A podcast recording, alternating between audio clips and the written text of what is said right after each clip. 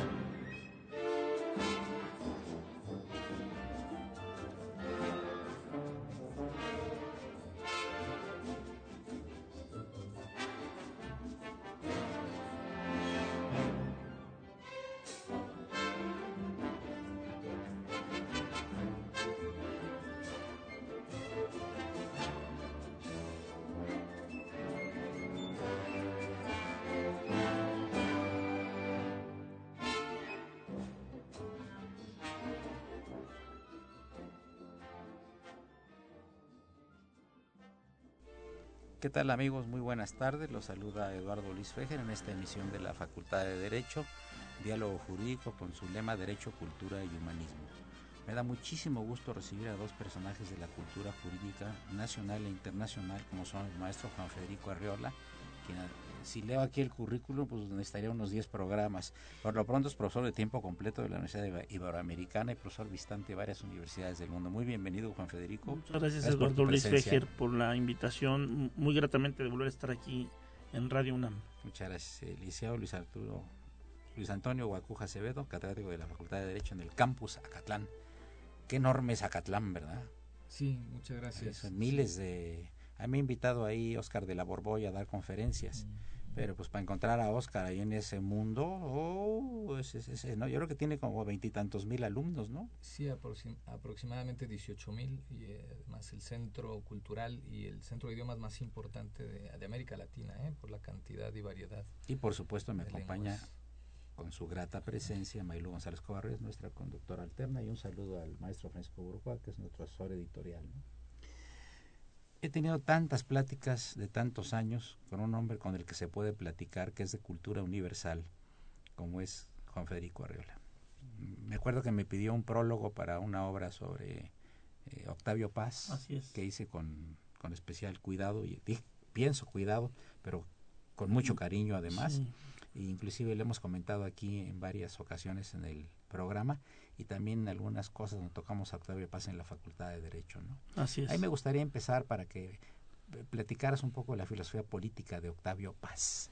Muchas gracias. Bueno, pues Eduardo, creo que es muy oportuno tu programa y que hablemos de Octavio Paz porque el próximo 31 de marzo conmemoraremos y festejaremos el primer eh, centenario del nacimiento de Octavio Paz, que nació en la calle de Venecia, en la colonia Juárez, y muy pequeñito, su mamá se lo llevó a Miscuac eh, para estar también con su abuelo paterno, porque el abuelo, eh, digo, el padre de Paz andaba viajando constantemente. Entonces, Octavio Paz creció en la casa de su abuelo paterno al cuidado de, su mamá y aunque hay algunos que no quieren reconocer que Octavio Paz tiene filosofía política, la tiene porque hay pensamientos sobre la libertad, sobre la autoridad, sobre el poder, una preocupación sobre el abuso mm, de los estados, eh, contemporáneos, un crítico furibundo de los estados autoritarios y más de los totalitarios.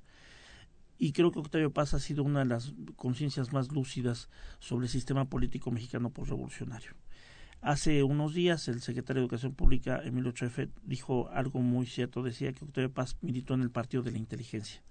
Es decir, eh, está por arriba, digamos, de los partidismos e inclusive yo te diría muy respetuosamente de los gobiernos, siempre como un hombre comprometido, un hombre respetuoso de las leyes, un promotor de la cultura que generó empleos porque la revista Vuelta se convirtió en editorial, un hombre de bien, un hombre culto, yo tuve el honor de tratarlo y cuando ganó el Premio Nobel de Literatura siguió viviendo en el mismo departamento, siguió haciendo lo mismo, no cambió de automóvil, no cambió de costumbres, era un hombre muy sencillo en su trato como lo es, por ejemplo, el doctor Héctor Fixamudio, que sigue trabajando en el Instituto de Investigaciones Jurídicas de la UNAM y que su principal timbre de distinción es la sencillez. Así era igual Octavio Paz. Qué, difícil es, ser sencillo, ¿verdad? Sí. Pero además, este, yo creo que otra de las características de Octavio Paz fue la honestidad intelectual, ¿no? Indudablemente. Porque primero este, estuvo, eh, digamos, en, favor de las izquierdas durante una etapa de su vida juvenil, ¿no? Sí. Cuando estaba casado con Elena Garro y se fueron los dos a España a un congreso allá a Valencia. A Valencia, ¿no? Los en 37. en, 1937, efectivamente, ya había estallado la Guerra Civil Española. Sí, exactamente, y, y, este, y después pues él se, dio, se volvió un crítico de la Unión Soviética y del régimen estalinista, ¿no? Sí, lo, lo fue eh, desde, desde, desde antes de empezar la Segunda Guerra Mundial, porque vio lo que sufrió Andrés Gide en la Unión Soviética, eso fue muy importante. claro. Y él defendía más la causa de Trotsky Inclusive en su libro itinerario dice, claro, le pegaron al trotskismo donde residía su fuerza, en, el, en la cabeza, en el cerebro de Trotsky. Eh, creo que Octavio Paz fue muy honesto, eh, fue de izquierda, pero de la izquierda, digamos, pacífica, trabajó con campesinos en Yucatán. O sea, no era un izquierdista encerrado en una mansión tomando un café capuchino con tres sirvientes y un coche a la puerta. No, no, era un hombre siempre muy sencillo y él se volvió también crítico de Estados Unidos. tenía una frase muy lúcida sobre Estados Unidos que decía, Estados Unidos es una democracia hacia adentro y una dictadura hacia afuera. O sea, era un, era un hombre, como yo digo en mi artículo que sale ahora en la revista Ibero número 30, en la que hacemos un homenaje a Octavio Paz, de que como muy pocos mexicanos puso el nombre de México en alto ganó el premio Oslo de poesía, el premio Jerusalén de poesía y de la paz, el premio de los libreros alemanes, el premio Cervantes, el premio Nobel de literatura. Es estamos hablando de una persona que puso el nombre de México muy en alto. Ahora, ¿por qué no ha habido tanto reconocimiento? Porque en otros países una gente que gana un premio Nobel tiene un reconocimiento muy grande. Aquí en México como que no. ¿Sería por su crítica a los regímenes priistas o...? Sí, hay gente que no le perdona eh, sus ligas con Televisa, que además pues no era perverso porque finalmente sus programas eran culturales. Claro. No le perdonan a Octavio Paz, los de izquierda no le perdonan que haya dejado de ser de izquierda y los panistas pues no le reconocen a Paz algunas cosas porque pues él siempre, siempre también fue crítico del panismo y del conservadurismo y también fue crítico del liberalismo del siglo XIX y fue crítico de Juárez, fue crítico de Porfirio Díaz. Sí, es como el caso de Miguel de Unamuno. Miguel de Unamuno fue crítico del, del rey Alfonso XIII, del dictador Primo de Rivera, de la propia República Española y por supuesto fue crítico del golpe de Estado de Francisco Franco que originó una guerra civil. Entonces, son intelectuales independientes que son críticos de manera permanente, son inquietos y eso los vuelve incómodos, como Sócrates fue incómodo para la oligarquía ateniense. Pues aquí es lo mismo, los intelectuales independientes son incómodos para, para la clase dominante. Fíjate, cuando yo doy las clases de historia del derecho mexicano y hablamos de, Hernán Cortés, que fue una figura indudable, no querida, eh, saco, saco a colación la frase de, Octavio Paz. Dice, a, a Cortés no se le puede no se le puede querer, pero no se le puede dejar de admirar. Así es. Bueno, y es parte de nuestra historia, Hernán Cortés. es parte de nuestra historia. No, no, se puede omitir. Eh, Paz, cuando estudió en la Escuela Nacional Preparatoria, estaba impresionado de ver el mural, eh, donde están el, mural de... Está la India y el español. Exactamente, son Cortés y la Malinche. Sí, claro. Es, es un mural de, no, no quiero fallar, no, es de Diego Rivera, es de... ¿De Orozco? De Orozco. Mm. Sí, cómo no.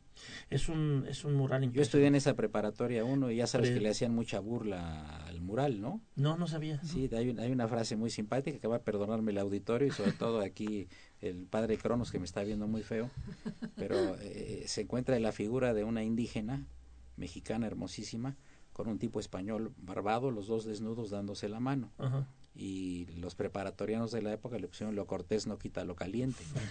Quiero decir, lo cortés no quita lo valiente. Me va a perdonar el auditorio que es Marilú. Eh, yo te quería preguntar, eh, Juan Federico, algunas ideas que pudieras eh, compartirnos sobre el pensamiento de paz en términos de filosofía política. Tenemos para ello tres minutos y luego pasamos al corte y continuamos con, el maestro Guacuja. Claro que sí. Bueno, yo creo que una de las ideas más importantes de Octavio Paz fue su pensamiento democrático. Él decía que la democracia es ante todo un método, no veía la democracia como un fin. Y creo que fue de los primeros intelectuales, junto con Jorge Cuesta y Gómez Morín en el PAN, que a mediados del siglo XX demandaban que el Estado mexicano se democratizara. Yo creo que eso es un baluarte. Luego, él es un hombre que está a favor pues, de la libertad de pensamiento, la libertad intelectual, la libertad de cátedra, aunque él nunca fue profesor propiamente dicho, generó una escuela de pensamiento. Entonces, eh, su, su filosofía política también está basada en la literatura. En itinerario dice, quien quiera atreverse sobre para escribir teoría política, tiene que leer a los clásicos, tiene que leer a Dante, a Cervantes, a Shakespeare, a Tolstoy, a Dostoyevsky. Y yo creo que es verdad, en la literatura hay páginas formidables sobre el pensamiento político, no solamente en la filosofía de grandes autores o en la teología de grandes autores del, del Renacimiento y de la Edad Media, ¿no? Queremos también recordarle nuestros teléfonos en cabina 55 36 89 89 y la sin costo 01800 50 52 688 para que por favor participen con nosotros. Eh, tú preguntas, ¿es usted un pensador existencialista, Miguel de Unamuno? Sí. Y contesta Miguel de Unamuno en este diálogo, ¿no? Sí. Amigo Arriola, he escrito y he dicho que no me gusta que me encasille nadie. Está bien, mi obra puede estar ligada al existencialismo, Kierkegaard no ha sido estudiado como se le merece. Por cierto que don Soren Kierkegaard, el autor de, este libro Memorias de un seductor, ¿no? entre otros, eh, está muy este controvertido en Cuba, ¿eh? Acabo de estar la semana pasada en Cuba y hay una serie de gentes que lo no solo no lo quieren, lo odian, lo odian totalmente, ¿no? Yo digo, es una parte de los escritores que yo que yo traté y que yo estuve leyendo. es un gran escritor. Amigos, llegamos a la parte inicial del programa el primer eh, segmento de 15 minutos. Le recordamos que se encuentran en cabina Juan Federico Arriola, profesor de tiempo completo de la Universidad Iberoamericana, distinguidísimo intelectual mexicano y el no menos distinguido maestro Luis Antonio Guacuja Acevedo, catedrático de la Facultad de Derecho del famoso y enorme y admirable campus Acatlán. Me acompaña, por supuesto, Mailo González Covarrubias en esta edición de la Facultad de Derecho. Continúen, es el 860 esto es Radio, Universidad Nacional Autónoma de México. Regresamos.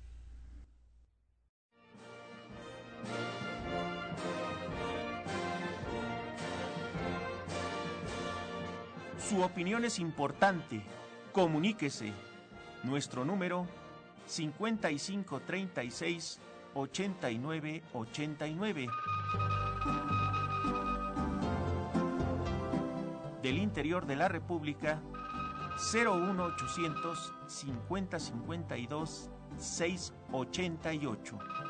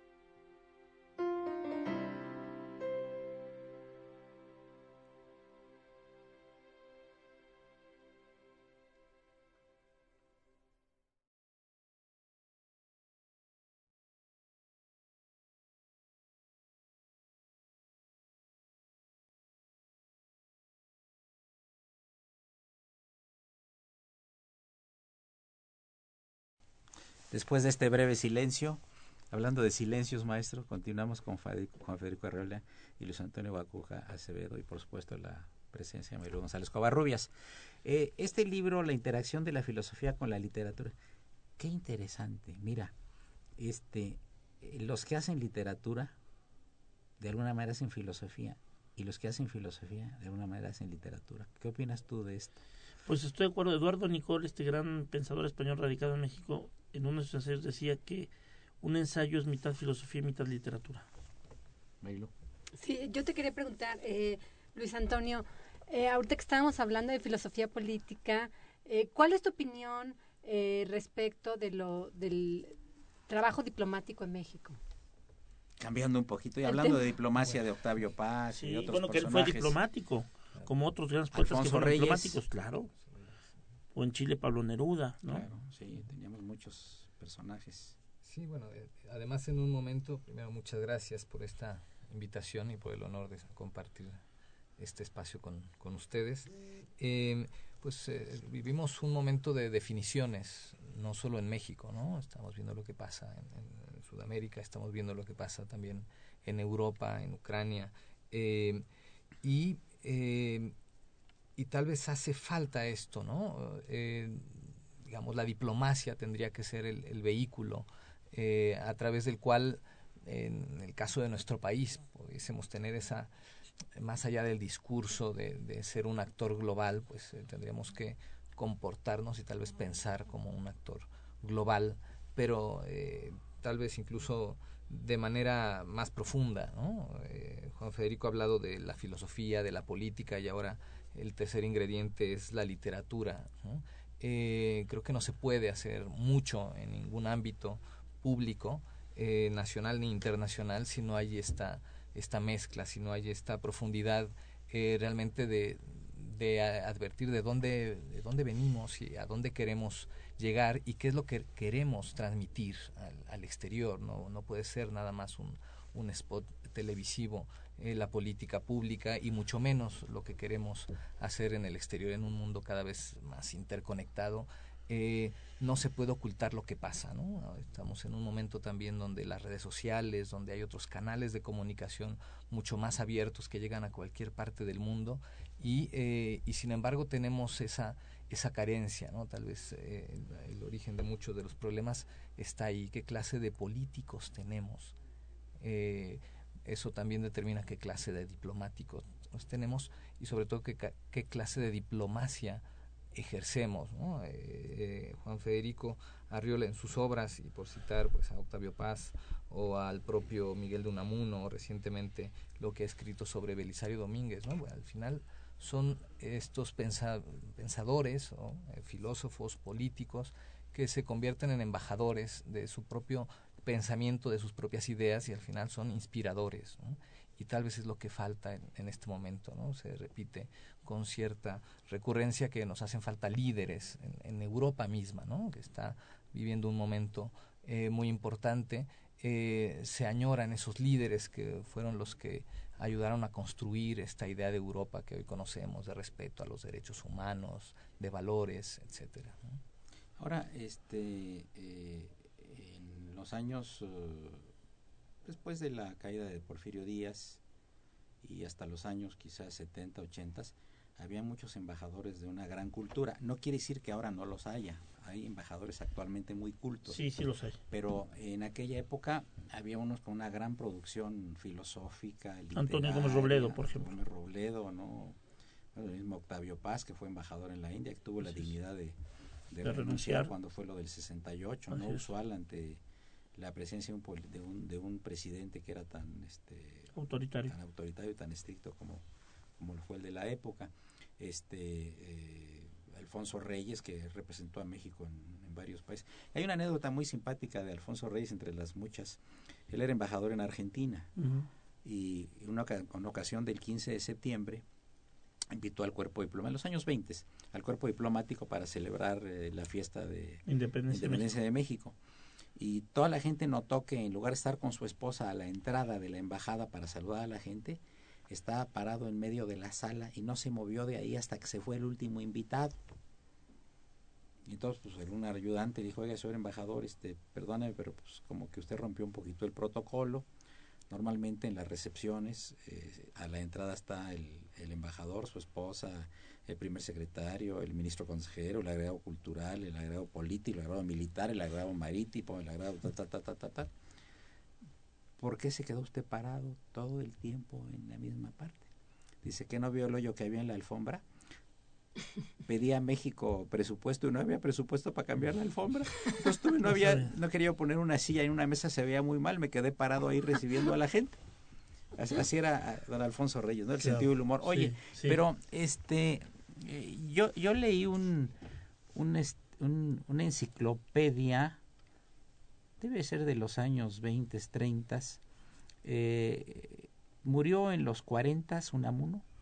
No, Unamuno murió en 1936, el último día de 1936. O sea, antes de que empezara la... No, justo, la guerra empezó el 18 de julio del 36 y él murió el 31 de diciembre del 36. De hecho, él... Eh, Pero estuvo exiliado, ¿verdad? No, bueno, exiliado en, en su casa. No, no, a ver, es que antes había, había estado exiliado en París, estuvo en Endaya, tuvo un exilio interior pero por, en por, Fuerteventura pero, por problemas con el rey Alfonso XIII y sobre todo con eso, el dictador Primo de Rivera. Eso. Pero después Franco se enojó con Unamuno por la protesta que hizo en el Paraninfo de la Universidad de Salamanca. Platícanos de eso. Pues es que el 12 de diciembre, que es un el 12, perdón, el 12 de octubre, Sí. que es un día muy importante en España, el Día de la Hispanidad, que aquí antes celebrábamos, el Día de la Raza, que se dejó de celebrar oficialmente, entró al Paraninfo Millán Astray, un militar lisiado, al grito de mueran los intelectuales, Sí. muera la inteligencia, Sí. y Miguel de Unamuno reaccionó, era un hombre de carácter muy fuerte, y dijo, habéis profanado este sagrado recinto universitario, yo soy su sumo sacerdote. Vosotros venceréis, mas no convenceréis, porque tenéis las armas, mas no tenéis la razón. He dicho. Eh, cuentan que lo que le salvó la vida a Unamuno es que estaba presente Carmen Polo, la esposa de Franco, y lo- ella lo acompañó y en medio de brazos levantados de- del fascismo español, eh, Unamuno fue trasladado a su casa y ahí estuvo eh, encerrado hasta el último día, o sea, dos meses. ¿De qué edad murió más o menos? él? 72 años. Él era ya viudo, habían viudado dos años antes. Sufría mucho por la guerra. Eh, Salvador Vila, que había sido eh, alumno suyo y que era rector de la Universidad de Granada, fue fusilado por los franquistas sin que él hubiera tomado las armas. O sea, él vivió los primeros inicios de la guerra española y repetiría una frase que él había dicho en otro entorno, pero que tenía enorme vigencia en el 36. Me duele España. Oye, ahorita que estuve la semana pasada en Lavada, tuve el gusto de estar en la casa de, de eh, Aitana Alberti, la hija de Rafael Alberti. ¿Cómo no? Seguramente se conoció con Unamuno y con todos ellos, generación del 27, sí, ¿no? Sí, sí.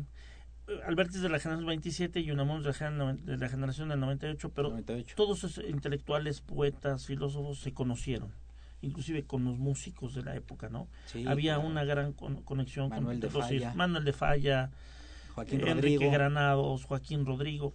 Rodrigo es más joven, pero, pero eh, había un ambiente cultural en España que era el reverso de la política decadente de España. Realmente España empezó una decadencia bárbara cuando Estados Unidos le quitó Guam, Filipinas, Puerto Rico y Cuba en el 98. Sí.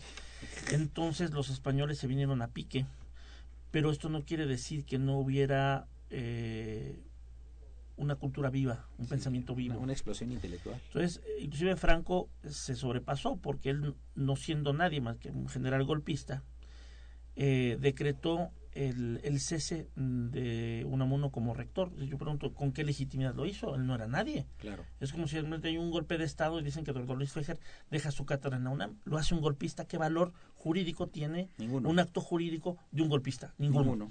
Entonces, eso deprimió más a Miguel de Unamuno. Eh, Ortega y Gasset escribió un artículo muy bueno sobre la muerte de Unamuno y decía, Unamuno murió del mal de España. Y es verdad. O sea, Unamuno había sufrido ya exilio y ya la, la última vez lo dejaron encerrado en su casa. Es decir, no, no lo torturaron, no, no lo maltrataron físicamente, pero lo mataron de tristeza, porque murió de tristeza. Murió de tristeza, claro. Ortega y Gasset también eh, está comprobado que tuvo depresión, una grave depresión al final de su vida. ¿Cómo no? Ver incendiar su, su patria, que mueran amigos, familiares cercanos, pues cómo no va a doler. Fusilamiento sin ton ni son, ¿verdad? De los dos bandos, tanto del republicano como del Ahí nacional. tienes la cosa gravísima de lo de Lorca, ¿no? Que verdaderamente fue su- igual, un drama igual. tremendo, ¿no? Igual fue Eso fue también en arbitrariedad. 36, ¿verdad? Fue en el 36, Pues en agosto. el mismo año que... en el que- mismo año. Lorca en el en agosto y Unamuno en, Sí. en diciembre. Que por cierto que han estado buscando los restos de Lorca, ¿verdad? Y no han encontrado. Qué raro que no se hayan encontrado. Pues eh, vaya usted a saber qué ha pasado. Hay un libro de, de un eh, escritor uruguayo de nombre Amorim que dice que localizó los, los restos de Lorca y los llevó a enterrar entre la frontera de Argentina y Uruguay y que ahí están. Es todo un libro escrito sobre esto. No, no lo. Ujú. Muy interesante. Lo mismo dicen de, de una película que también la fueron a enterrar ahí en, en esa parte porque no querían que, que desapareciera porque era una época de inseguridad en el mundo, ¿no? Claro, Total, ¿no? En los años 30, claro, 40, ¿no? Y este y querían querían preservarla. Se me fue el nombre ahorita de la de la película, pero era una época muy muy muy difícil.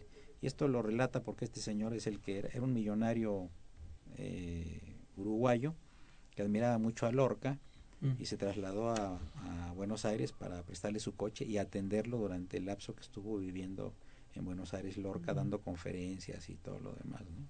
Enrique Amorín. Muy interesante la vida también de este personaje, que era escritor, que tuvo una vida realmente muy azarosa, porque siendo una gente muy, muy rica, después se pasó al Partido Comunista, luego fue a Europa, lo expulsaron de Europa, lo expulsaron de Buenos Aires, lo expulsaron de todos lados, así que tuvo una vida verdaderamente eh, espectacular, ¿no? Enrique Amorín, por si alguien del auditorio, que por cierto le pediremos a Marilu que nos dé los teléfonos, porque ya acabamos el segundo segmento del programa. Claro que sí, les recordamos los teléfonos en cabina 55 36 89 89 y la da sin costo 01800 50 52 688. También lo que es muy interesante son las relaciones de la filosofía con el derecho y las relaciones de la filosofía con la literatura, que es a lo que se te refiere tu libro, es. pero esto será motivo del el próximo segmento. Les recordamos que se encuentran Juan Federico Arriola y el maestro Guacuja. Gracias. Está usted escuchando Diálogo Jurídico, Derecho, Cultura y Humanismo.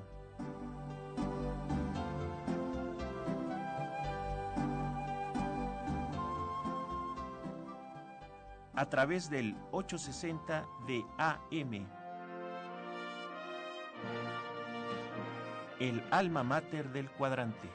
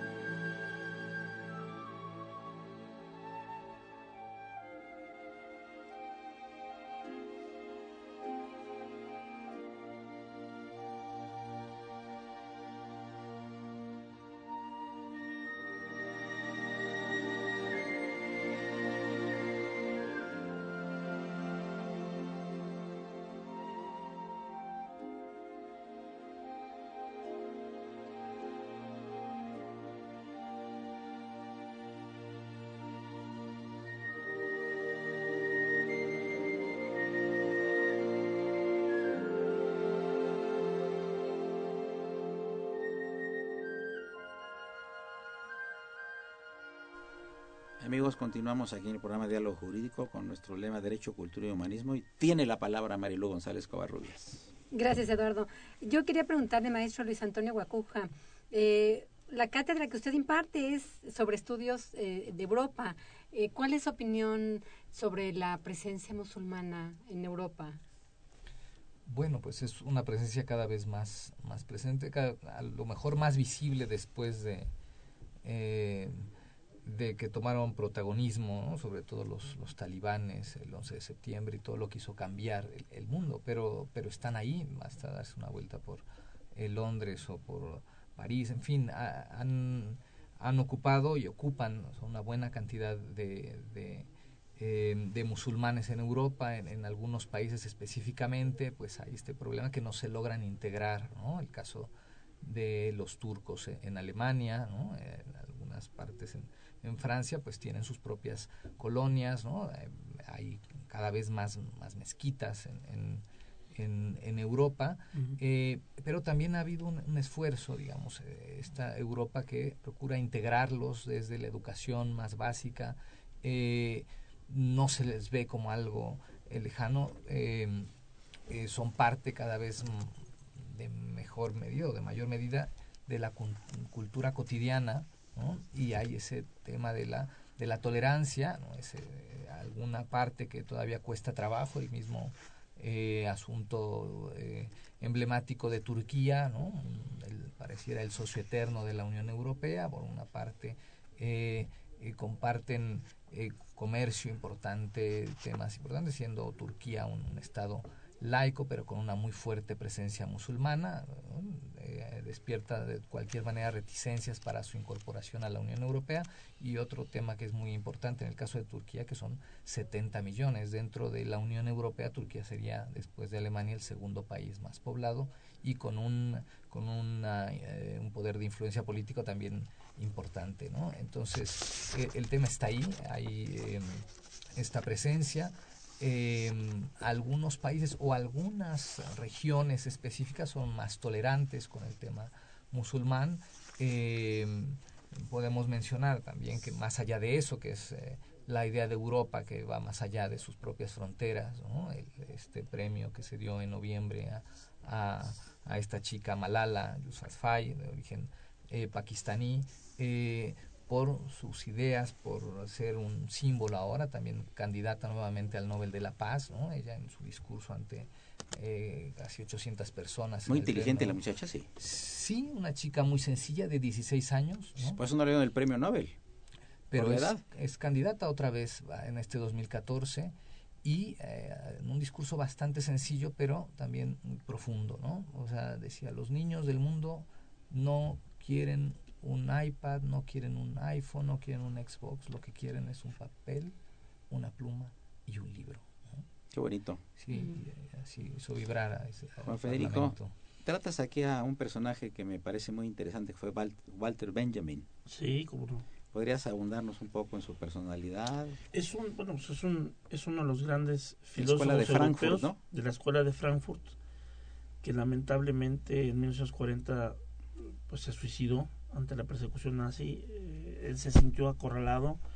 Como Stefan Zweig en Brasil. Sí, aunque ahí, ahí se suicidó con su esposa, ¿no? porque él también pensaba que Charlotte se acababa el mundo.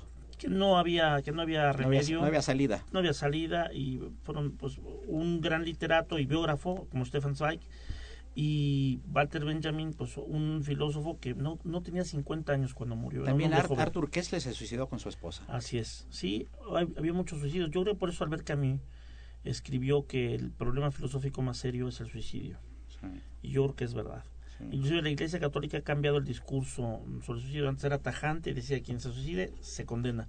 Y el último catecismo de la Iglesia Católica ha cambiado y habla inclusive de la infinita misericordia de Dios que puede perdonar inclusive a quien se suicida. Es decir, es un, es un misterio. Walter Benjamin es un filósofo que habló mucho sobre el silencio, sobre la dignidad de la persona y que yo lo conectaría con esta gran filósofa política judío-alemana Hannah Arendt. Oh, sí, que también es una potencia. Entonces, por eso yo creo que eh, México, España, eh, mm, Europa en general, por supuesto, en, América Latina hay otros exponentes muy buenos de la filosofía política o de la diplomacia. Belisario Domínguez, desde el Senado de la República, fue un defensor de los derechos humanos, del federalismo, del municipio libre, de la división de poderes. y fue víctima pues de la represión de, de Huerta.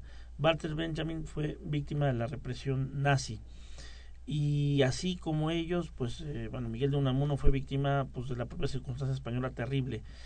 Eh, entonces eh, vemos que artistas, intelectuales, filósofos, poetas, grandes ensayistas han sido víctimas de la represión, de la incomprensión, lo que llamaba Octavio Paz la difícil relación entre los artistas, y en estos artistas intelectuales, ensayistas, etcétera, y el poder. Es una relación muy complicada. Muchas veces el poder usa a los artistas. Así es. Así es. Se viste con ellos. Sí. Y luego los, los precipita en alguna caverna elevada, ¿verdad? Así es. Yo creo que hay que tener presente a Walter Benjamin como al, a los otros miembros de la escuela de Frankfurt, a Marcuse, a Hockenheimer. También era un personaje interesante, Simón Weil, ¿verdad? Sí, también, cómo no. Estamos en el siglo XX, dio muchísimos intelectuales eh, de América, de Europa, bueno, Camilo era argelino. Claro. Y también fue un brillante intelectual, o sea, dramaturgo, poeta. Bueno, Unamuno tiene la ventaja de ser un escritor que exploró todos los géneros literarios. Todos. Novela, poesía, ensayo, cuento, relato, género epistolar, discursos, ensayos, todo. Todo lo abarcó Miguel de Unamuno. ¿Él fue rector de Universidad de Salamanca? Dos veces, a los 36 años la primera vez y después una segunda vez y era un hombre que además mm, digo ganaba lo suficiente para ser rector pero él tenía ocho hijos. Entonces él escribía cuentos y decía escribo cuentos para que merienden mis hijos porque esos cuentos los mandaba a revistas argentinas y, se los pagaban. entonces Miguel de Unamuno como Belisario Domínguez como Octavio Paz como Walter Benjamin como Hannah Arendt y como tantos otros vivían de su trabajo honesto. Oye habría que platicarle al auditorio un poco sobre Belisario Domínguez eh, porque hay muchas versiones sobre eh, la manera en que murió. Sí. Y cómo dicen que le cortaron la lengua. Sí. Y luego el doctor Urrutia, que fue el que supuestamente se la cortó, eh, se fue a vivir a San Antonio, Texas. Y la hija hizo un libro hace unos cuatro o cinco años diciendo que eran puras mentiras, que el papá no le cortó la lengua, que no sé, ¿tú, qué información tienes? Es verdad, es decir, a ver, Victoriano Huerta es el malo de la película, sin duda. Urrutia era secretario de Gobernación y fue un represor, eso no Urrutia se lo va a secretario de Gobernación. Sí, pero... Era médico, Sí, era médico, era médico de cabecera, pero también Victoriano Huerta lo hizo secretario de Gobernación. Belisario Domínguez eh, fue reprimido por los dos discursos que están en mi tesis de historia, que va a ser libro con editorial Trillas, que se llama Belisario Domínguez y la rebelión de las élites en México, 1903-1913. Este es un personaje. Eh, se hizo médico en Francia, regresó a México, no solamente para ejercer la medicina, sino para ayudar a la gente más pobre de Chiapas. Fue presidente municipal de Comitán para ayudar a la gente pobre, jefe político en Chiapas, y luego fue senador suplente. Como murió Leopoldo Gut, asumió la senaduría en 1913 cuando Madero y Pino ya habían sido asesinados. Él era de las pocas voces en contra de Huerta. Sí lo secuestraron, los testaferros de Huerta, del Hotel Jardín, se lo llevaron a un cementerio y ahí lo mataron. Y se hizo una leyenda de que Urrutia le había cortado la lengua en su clínica.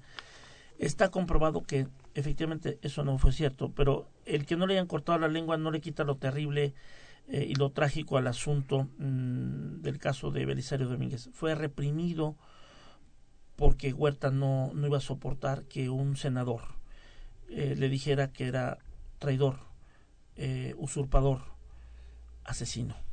Sí, sí. Le dijo la verdad. Eh, y pues bueno, sobre, sobre Huerta se han hecho, sobre Belisario Domínguez se han hecho muchas leyendas, pero sí es verdad que fue un hombre que murió a los 50 años, joven, que dejó hijos pequeños, él también ya había enviudado como Miguel de Unamuno, pero que hoy lo tendríamos que ver como pues un defensor de la, del Estado de Derecho, la democracia, la división de poderes. ¿Lo acabaron matando a él? Lo mataron, en el, lo llevaron y lo mataron en un cementerio y ahí dejaron el cadáver insepulto. Su hijo fue el que reportó la desaparición del hijo y después lo encontraron. Huerta, sin tener facultades constitucionales, cierra el Congreso.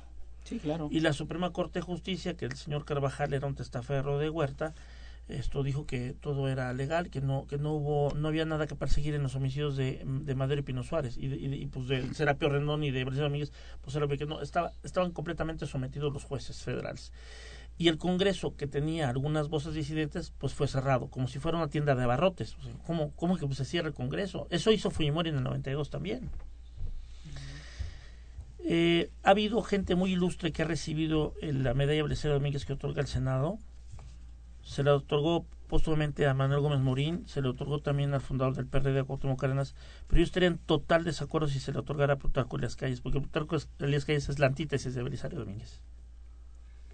Aquí hay una llamada de Eugenia Loesa, dice, quisiera que me aclararan si mencionaron hijo o hija de Octavio Paz. No, aquí hablamos de la esposa de Octavio Paz, que es Elena Garro. Así es, la primera. una hija es Elena, con H, Paz Garro, no hablamos de ella. Nosotros, eh, eh, eh, Octavio Paz nomás tuvo una sola hija, no tuvo hijos. No, no tuvo hijos. Así que yo creo que, este, señorita Eugenia Loesa, quizá no nos explicamos con toda claridad, pero conocemos bastante bien la vida de Octavio Paz y en lo personal el maestro Arriola como yo lo tratamos muchas veces personalmente y por supuesto sabemos de su vida no tuvo hijos varones. No, no, tuvo una sola. ¿Otras llamadas, Marilu? Sí, claro, eh, llamó Raúl López Leiva eh, de las Américas en Eucalpan y manda muchos saludos al maestro Luis Antonio. Ah, eh, también llamó Mario Guerra, manda muchas felicitaciones al programa y saludos al panel súper interesantes los temas que tratan, los admiro mucho. Una pregunta antes de pasar al otro segmento, aquí a Luis Antonio. Este, eh, Europa quiso hacer lo que Estados Unidos, ¿no? Como Estados Unidos de América, como Estados Unidos de Europa. La diferencia allá son las costumbres, los idiomas, las barreras, los desniveles y niveles económicos y demás. Entonces, eh, esta idea de hacer una Unión Europea que empezó obviamente por la unidad monetaria que no abarca toda Europa todavía y que a muchos países los ha empobrecido, como es el caso de España y de Grecia, que odian el euro.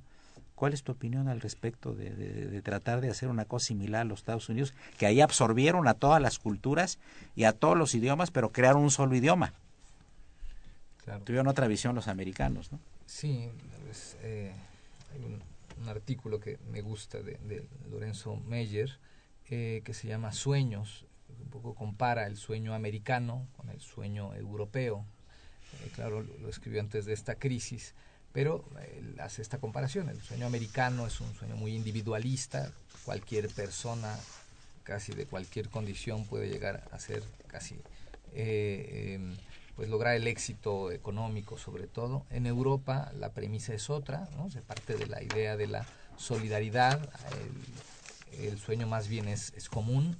Y, eh, y, sin embargo, eh, y a pesar de esta crisis económica que ha azotado durante varios años al mundo y que se ha concentrado en Europa y en algunos países en particular, eh, pues el mismo Lorenzo Meyer al final de este artículo menciona que tal vez lo importante no es seguir al pie de la letra ese sueño, sino la existencia misma de ese proyecto europeo. Y creo que es lo rescatable. Aquí hay algunos pendientes, sí, eh, estas ideas para construir una Europa, que también se habló de unos Estados Unidos de Europa en su momento. Finalmente, eh, lo que fluyó fue esta idea de, Robert Schuman, eh, también con la colaboración de, de Jean Monnet, de, de, una Europa unida, con base en la paz, sí, teniendo cimientos económicos y eh, tal vez una frase de esta declaración de Robert Schuman de 1950, del 9 de mayo, eh, resume esta declaración eh, decía, Europa necesita unos esfuerzos creadores equiparables a los poderes que la amenazan. Muy bien. Pues pasamos a la penúltima parte del programa. Les recuerdo que están Juan Federico Arriola y Luis Antonio Guacuja. Por supuesto, la grata presencia de Mayor González Covarrubias, nuestra conductora alterna. Gracias.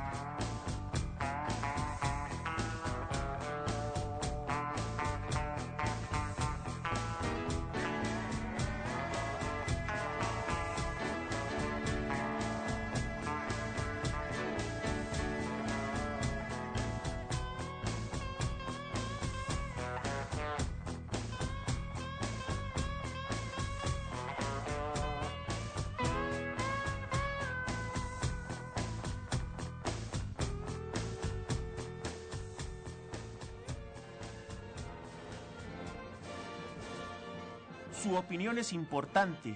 Comuníquese. Nuestro número 5536 8989.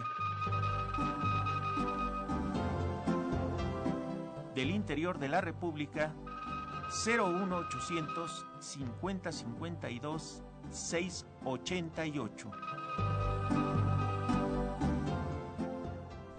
Bueno, felicidad al padre Cronos porque eh, la voz esa que escuchan ustedes así toda importante, estertoria, Amigable. amigable, es el padre Cronos anunciando que estamos en Radio Universidad y en particular en Diálogo Jurídico. Oye, eh, Juan Federico, ¿cuándo presentas el libro La interacción de la filosofía con la literatura en la obra de don Miguel de Unamuno? Este próximo sábado, sábado primero de marzo a las 18 horas, en la librería Porrúa, porque este libro está publicado por Porrúa, en la Avenida Reforma 222, en un centro comercial muy bonito, casi esquina con insurgentes.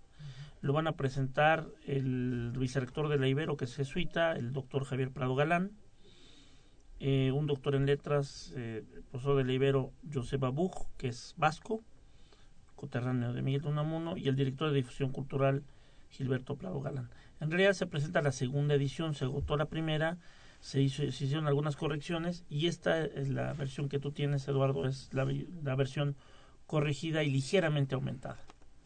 Pues estamos en presencia de dos personas cultas y muy inteligentes, porque no es usual de ninguna manera que tengamos un trabajo tan enjundioso como el que ha realizado Juan Federico Arriola. Eh, enjundioso porque se mete en Miguel de Unamuno, ¿no? Sí, Tuviste totalmente. que haber decir, no solo Sí. la, no solo la eh, toda su filosofía, sino su historia personal que luego tiene que reflejarse en Sí, algo, porque todo es autobiográfico, ¿no? Así es, me identifico con él. Te identificas con él. Sí, sí, sí. sí. Eh, un gran personaje.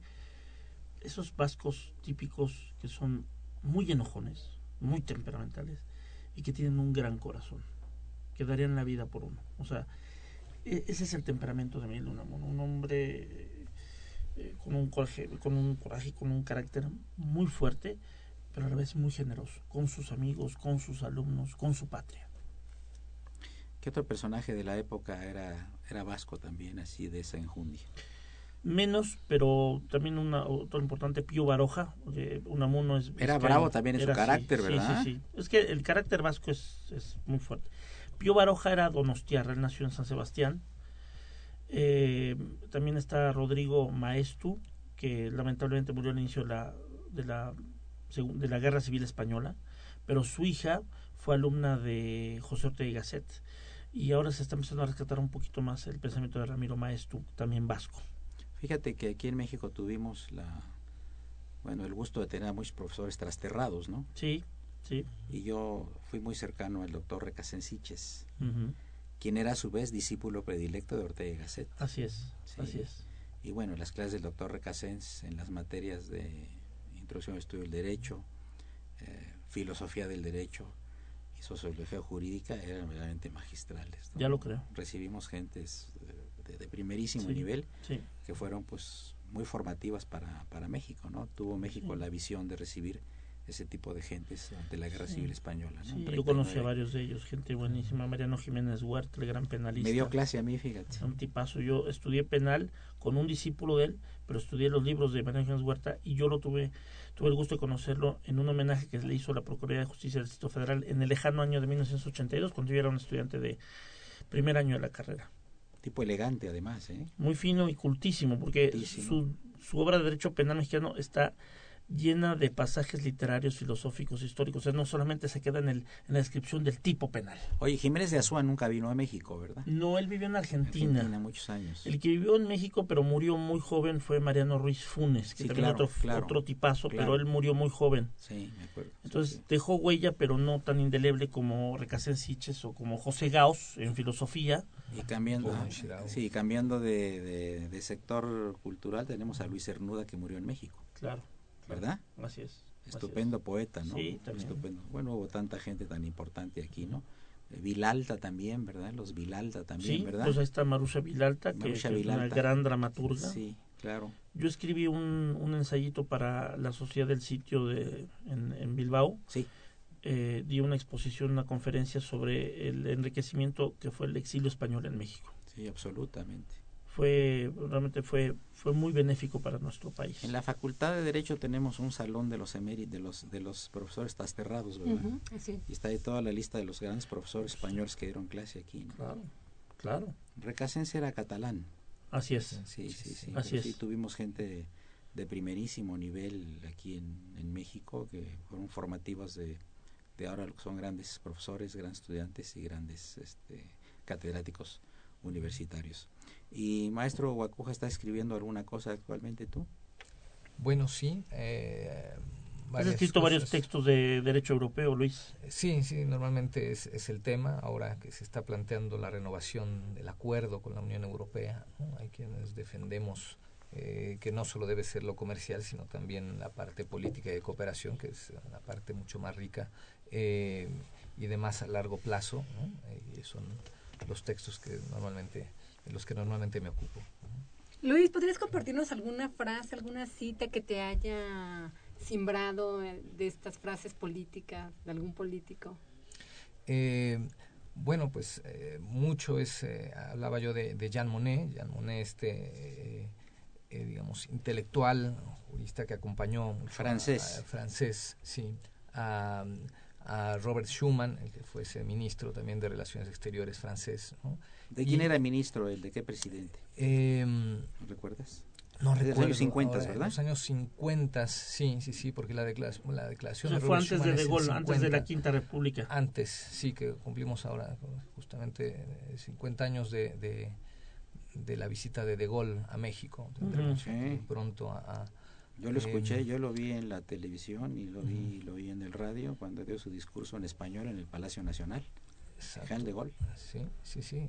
Y, a, a propósito de este cincuentenario de esa visita, eh, se enmarca la visita de François Hollande que tendrá lugar en abril de este año. ¿no? Ahora hay mismo una delegación de senadores franceses en nuestro Se país. están re- restañando las heridas con Francia. Eh, as- así es. Que fue una cosa es. absurda de parte de, Eh, sí, una- un manejo diplomático. presidente de Francia de cancelar toda la cosa cultural por un problema de Así tipo es. legal que, no tenía que ver una cosa con la otra. Es fue, fue un berrinche nada más. Claro, Pues, ¿cómo, cómo, ¿Cómo le cancelas a México el año de México en París? No, Iban a llevar hasta chalupas de Xochimilco dinero. al río Sena, ¿sabías, no? Sí, sí, sí. hasta fue- chalupas sí. de Xochimilco al río Sena y grandes pintores estaban preparando su obra y todo y de Así repente por un problema ajeno completamente a esto Así es. Que se juzgue como que sea lo que se quiera juzgar pero que es ajeno a la cultura ¿verdad? de repente que hay una situación así no Lamentablemente sí, pues sí, sí. amigos del auditorio llegamos a la parte final del programa.